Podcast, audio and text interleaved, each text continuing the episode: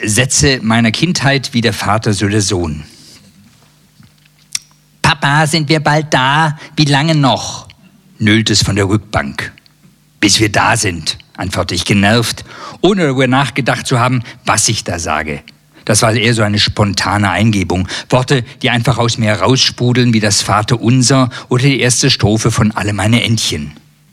Eine Antwort wie das Einmaleins, das uns als Grundschüler so lange eingetrichtert wurde, bis wir es bis zur Vergasung im Schlaf aufsagen konnten. Bis zur Vergasung. Auch so ein ganz fieser Vergleichssatz aus meiner Kindheit, den wir immer noch gern verwenden, der aber nicht, wie meine erste Vermutung, noch aus einem gewissen Nazi-Vokabular stammt, sondern vom Ersten Weltkrieg, als man mit Giftgas an der Front experimentierte. Ich bleibe bis zur Vergasung, war wohl ein beliebter Postkartenspruch von den Frontsoldaten an die zu Hause gebliebenen Familien.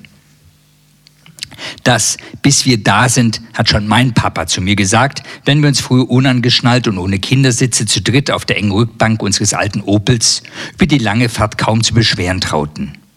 In unseren Sommerurlauben damals überquerten wir die Alpen noch über die Pässe, ohne Autoradio, Kassette, Smartphone oder Internetbespaßung.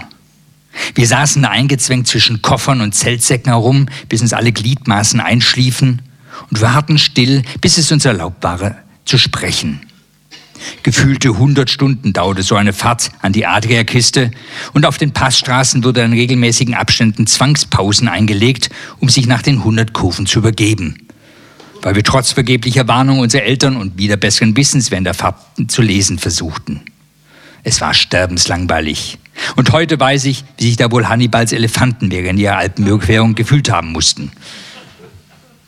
Später dann auf der langen geraden Strecke über Mailand hieß es nur noch einmal Pinkelpause, den Rest schluckt ihr runter, bis wir da sind. Wir spielten Autoverkäufe mit den wenig entgegenkommenden Autos oder rätselten über seltsame Nummernschilder. Mein Sohn sitzt jetzt gerade mal seit 20 Minuten im Auto. Er hat einen DVD-Player vor sich, isst ein McDonalds Kindermenü und schaut einen Film in einem vollgepolsterten Kindersitz mit Beinfreiheit. Der hat ja keine Ahnung mehr, was wir damals alles durchmachen mussten.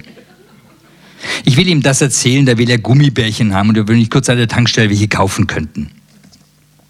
An einer Autobahntankstelle Gummibärchen kaufen, hast du eine Ahnung, was sie da kosten, frage ich ihn. Er hat natürlich keine Ahnung, woher auch. Ich hätte jetzt aber sehr Lust auf Gummibärchen. Wir fahren schon so lange und meine Pommes sind ganz latschig und schmecken mir nicht. Du weißt gar nicht, wie gut du es hast, sage ich erbost. Und andere Kinder wären froh, wenn sie überhaupt so was wie Pommes zu Gesicht bekommen. Weißt du, wie viele Kinder auf der Welt jeden Tag verhungern? Auch so Sätze, die mein Vater, hab ihn selig, schon uns predigte und wahrscheinlich sein Vater zwar auch ihm. Sätze, die nie an Bedeutung verlieren, weil sie das Leid widerspiegeln, das es auf der Welt gibt. Leid, das wir aber nur noch theoretisch kennen. Mein Vater war noch die Generation saure Gurkenzeiten, wie er es dies im Krieg geborener noch nannte. Ich bin die Generation Wirtschaftswunder Plus und uns geht es besser. Jedenfalls dieser Plan meines Vaters ging auf. Euch soll es mal besser gehen. Auch so ein Spruch, der aber klar im Widerspruch stand zu den anderen Sätzen, die oft meine Eltern zitierten. Bei uns gab es sowas auch nicht, wir hatten ja auch nichts und es ging auch. Da ich meinem Kind aber irgendwie keinen Wunsch mehr abschlagen kann und Lust habe auf einen schlechten Kaffee, fahre ich raus und kaufe völlig überteuert Gummibärchen und einen heißen Kaffee. Wobei heiß der Wahrheit entspricht, denn ich verbrenne mir sofort die Zunge und Kaffee ein eher dehnbarer Begriff ist, wie ich mal wieder feststellen muss, denn diese braune Brühe ist kein Kaffee. Und nach dem Heiß kommt dann eher so der Beigeschmack von schmutzigem Putzwasser mit dem faden Beigeruch von Autobahntoilette. Schmeckt nicht sauer, schmeckt nicht süße, schmeckt wie eingeschlafene Füße, pflegte meine Mutter mir in solchen Fällen zu sagen. Und klar sind sieben Euro für ein, Gummi, ein Tütchen Gummibärchen und ein Pappbecher Güllekaffee zu viel. Aber wir Deutschen kaufen uns alle drei Jahre Autos, die durchschnittlich 30.000 Euro kosten, bezahlen für Wohnungen gerade so eine halbe Million, fahren aber manchmal extra 20 Kilometer, um dann beim Discounter die Gummibärchen für 5 Cent preiswerter zu kaufen oder für 1 Cent billiger an der Jet-Tankstelle zu tanken. Komischer Kapitalismus. Kaffee und Pommes fliegen also raus und die Sätze, was auf den Tisch kommt, wird gegessen und solange du deine Füße unter meinen Tisch stellst, hast du zu tun, was ich verlange, sind in meiner anti-autoritären Erziehungsgeneration wirklich ganz wegevolutioniert worden. Meine Mutter hat das noch gesagt, wenn es Spinat oder Senfeier gab. Oder sie meinem Vater zulieb manchmal Graupensuppe kochte. Keine Ahnung, ob mein Vater Graupensuppe lecker fand. Ich glaube, kein Mensch findet Graupensuppe lecker. Aber laut Erzählung meines Vaters rettete Graupensucke nach dem Krieg sein Leben und überlebten damals und dachten nicht mal über den Satz nach, was auf den Tisch kommt, denn es war ja schon was Besonderes, wenn überhaupt mal was auf dem Tisch war. Aber heute sagt man nur so was daher. Heute landen ja wohl mehr Lebensmittel im Müll als in unseren übersättigten Mägen. Dann haben ich und mein Sohn endlich das Freizeitbad erreicht. Trotzdem Sonntag ist und eigentlich alle Menschen frei haben, ist die Autobahn voll. Freizeitstress bevorzugt den sonntäglichen Autofahrten. Solche Freizeitbäder garantieren ein Überangebot an bunter Bespaßung, sodass eine ernsthafte Beschäftigung mit dem eigenen Kind nicht mehr vonnöten ist. Hörsturz und Misanthropie sind im Preis inbegriffen, denn natürlich ist das Bad auch schrecklich voll. Im Kinderbecken sitzen ganze Familien mit ihren Kindern im urinwarmen Wasser, wobei das eingetrübte Nass gegen diese Fleischmassen ganz deutlich in der Unterzahl zu sein scheint. Wir sehen uns die knapp bekleideten Menschen an, nackt, fleischig in enge Badehosen und Bikinis. In meinem Kopf formt sich der nächste, nächste Satz meines Vaters. Er war hässlich, sie war hässlich, die ersten Kinder mussten sie wegschmeißen.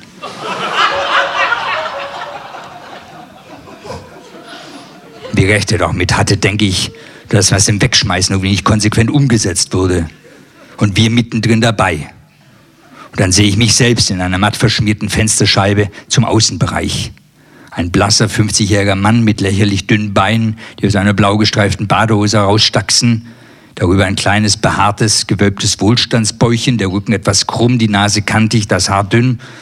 Und ich muss unwillkürlich an die Karikatur des Lehrer Lemke bei Max und Moritz denken. Da fehlt ja nur noch die Pfeife im Mund. Ich sehe aus wie mein Vater. Schnell schaue ich wieder weg. Besser so. Auf der Rutschbahn versucht eine sehr adipöse Mutter, ihr noch leicht übergewichtiges Kind in so einen Schwimmreifen zu drücken, was den ganzen Rutschbetrieb auffällt, denn es klappt nicht wirklich. Und mein Sohn zeigt mit dem Finger auf die beiden und ärgert sich, weil es nicht weitergeht. Ich will schon zu ihm sagen, man zeigt nicht mit dem nackten Finger auf angezogene Leute, aber es sind ja gar nicht angezogen, fällt mir ein. Also sage ich so einen Spruch, der mir durch viele Lebenslagen hilft und vielleicht auch mal in seiner Erinnerung bleiben wird. Ich sage nicht ärgern, nur wundern. Ärgern ist Energieverschwendung. Mir ist es hier zu voll. Aber die Freunde, die wir hier getroffen haben, wollen noch länger bleiben. Also sage ich zu meinem Sohn, dass wir bald gehen werden. Von ihm kommt das obligatorische Warum? Warum denn die anderen Kinder bleiben dürfen? Und routiniert im Tonfall meiner Eltern sage ich, weil ich das so sage und was andere Kinder doofen haben, interessiert mich nicht. Wenn jetzt alle Kinder vom 10 Meter Brett ins Wasser springen, müssen wir es auch nicht tun, oder? Tja, so hat man damals bei uns argumentiert.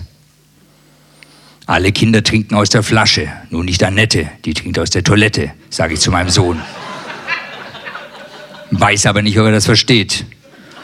Nur, dass mir jetzt lauter alte Kinder, alle alte, alle Kinderwitze einfallen, die mir aber verkneife, weil ich sonst in Erklärungsnot gegen meinem Sohn käme. Alle Kinder rennen übers Eis, nur nicht Vera, die ist schwerer. Oder alle Kinder fliehen vor dem Gewitter, nur nicht Fritz, den trifft der Blitz. Oder mein Lieblingsspruch, alle Kinder schlafen munter, nur nicht Gunther, der holt sich einen runter.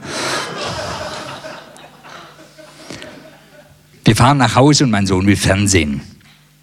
Die Sache mit dem, dass man vom vielen Fernsehen viereckige Augen bekommt, ist genauso schwachsinnig, wie dass man vom vielen Onanieren blöd, kurzsichtig oder kriminell wird. Außer Gunther vielleicht. Ich glaube, das wird man eher, wenn man zu viel fernsieht. Als ich den Schulranzen für morgen kontrolliere, sehe ich, dass noch ein paar Hausaufgaben gemacht werden müssen.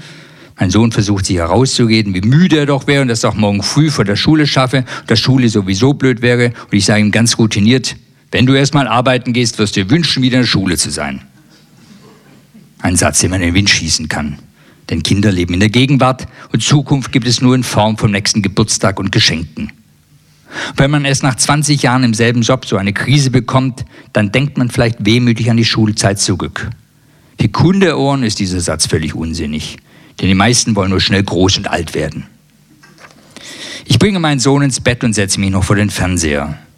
Sehe im Dschungelcamp hässliche, dumme Menschen, die man vergessen hat, schon als Kinder zu entsorgen.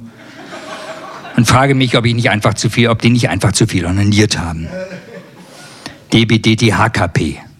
Doof bleibt doof, dagegen helfen keine Pillen. Ein Spruch, den ich damals ein Kind in meiner Schule gelernt habe. Dann bekomme ich noch Hunger, und finde ganz hinten im Vorratsschrank noch so eine Dose Baked Beans von Heinz. Hülsenfrucht zum Abendbrot, am Morgen sind die Fliegen tot. Mein Vater wieder, hab ihn selig. Vielen Dank.